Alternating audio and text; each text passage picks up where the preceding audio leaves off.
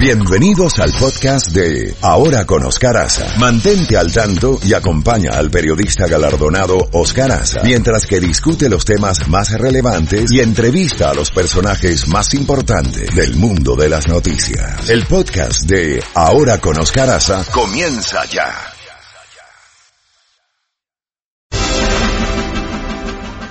y nos vamos eh, por vía telefónica con Carlos Vecchio, quien eh, ha sido nombrado por el, presidente de la Asamblea y presidente provisional, para decirlo de alguna forma, eh, Juan Guaidó, encargado de negocios de Venezuela ante los Estados Unidos, pero con rango de embajador realmente, aunque no se llamen así todavía.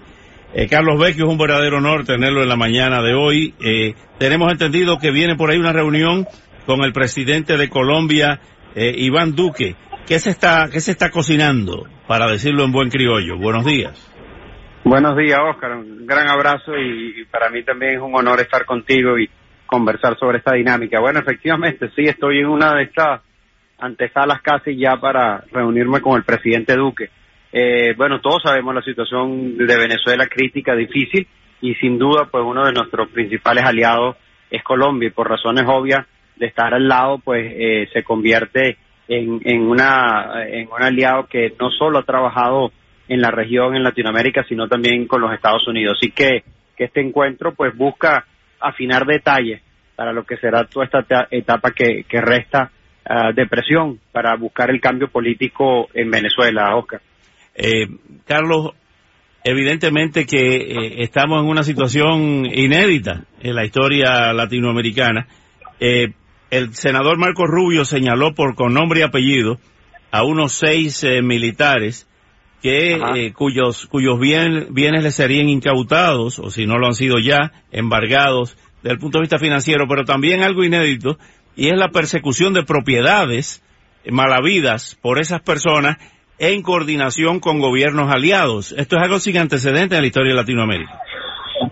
Bueno, yo creo que estamos en un caso, Oscar, inédito. Yo creo que nunca había pasado en la historia eh, de nuestro continente el respaldo que hemos tenido. Yo, yo siempre destaco lo siguiente, este es un movimiento de los venezolanos, liderado por los venezolanos, eh, con el liderazgo en este caso de Juan Guaidó como presidente interino, y que ha tenido el respaldo de las democracias del mundo, no solo Estados Unidos, sino tú lo has visto, Oscar, o sea, es toda Latinoamérica como nunca antes, es toda eh, Norteamérica, con, incluyendo Canadá, y los principales países de Europa. Así que es una lucha del mundo libre frente a una dictadura. Y, creo que estamos sí en un proceso inédito y que todo el tipo de presión es necesaria porque tenemos una oportunidad en este momento de producir el cambio. Y creo que eso es lo que se está jugando en este momento. ¿Dónde están, pues, esos mecanismos de presión para que nosotros podamos tener una, eh, una resolución de lo que sería el conflicto venezolano? Hoy se nombra eh, la nueva directiva de Citgo, pero ah, quiero compartir unos datos que he estado averiguando acá sobre la realidad de Venezuela y la pregunta, después de, citar estos datos, es cómo se sostiene en el gobierno Nicolás Maduro y esa cúpula. El ingreso per cápita de Venezuela hoy es el mismo de 1927. La producción petrolera es la misma de 1950. Se estranguló el crédito en, Venezuela. Eh, es una situación verdaderamente eh, única como acabamos de decir, Carlos, ¿cómo se sostiene Nicolás Maduro bajo esas condiciones? Bueno, ya eso, Oscar, tienes que añadirle que la proyección que hay de inflación es 10 millones por, por ciento, 10 millones. No estoy diciendo una cifra equivocada. La contracción económica que ha habido eh, eh, en estos últimos cinco años es casi del 60% de nuestra economía. Para que tengamos una dimensión, en la época de la Gran Depresión acá este, es la, fue la mitad de eso. O sea, nosotros tenemos más del doble de eso, igual que la Guerra Civil Española, mucho peor que el periodo especial de Cuba, Oscar. O sea, es, una catástrofe hecha no por un desastre natural, sino por la mano, en este caso, del sistema que se ha implementado. Cuando me preguntas, bueno, ¿y cómo se sostiene? Yo diría dos cosas, y por, por eso ha hecho más complicado el proceso venezolano. Porque Maduro no está tomando decisiones por sí solo, la está tomando con Cuba, con el régimen cubano. Y eso ha hecho esto un conflicto, porque los intereses ya no son ni siquiera los venezolanos, son los del régimen de, Cuba para mantener sus privilegios y donde no tiene escrúpulo porque es un régimen criminal. No importa que los venezolanos mueran o no reciban comida y medicina con tal de mantener sus privilegios porque a ellos no les falta, no las y segundo, y debo decirlo así, también porque hay una parte de la de la élite militar eh, que está eh, sosteniendo este régimen y por eso nuestro mensaje a la gran mayoría de los soldados y de las tropas de Venezuela de que se pongan del lado de la Constitución, que respalden a nuestro pueblo y faciliten el cambio pacífico en nuestro país. Carlos, finalmente, eh, cuando se ha desplazado el gobierno de Maduro y ustedes lleguen ya plenamente al poder, ¿qué van a hacer con todos los cubanos que están en, los organismos de seguridad y en los organismos de inteligencia y contrainteligencia en Venezuela?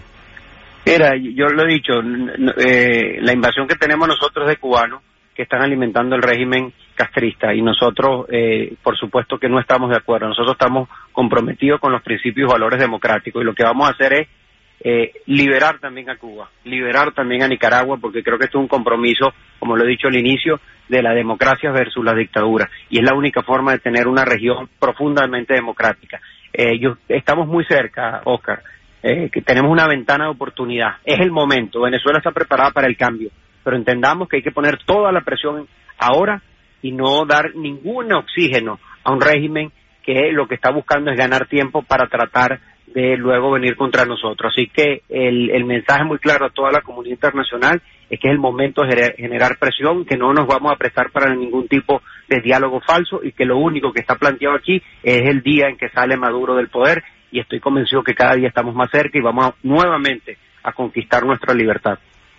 Carlos Vecchio, suerte en la reunión con Iván Duque y nosotros continuaremos aquí en Vigilia Informativa, en radio y en televisión, con el caso de Venezuela. Hasta, hasta pronto. Muchas gracias, Oscar. Un gran abrazo. Un gran abrazo. Carlos Vecchio, el hombre que está en este momento en Washington, en solo minutos se va a reunir con el presidente de Colombia, Iván Duque. Vamos a ver lo que van a hablar ahí. Interesante, ¿no? Interesante.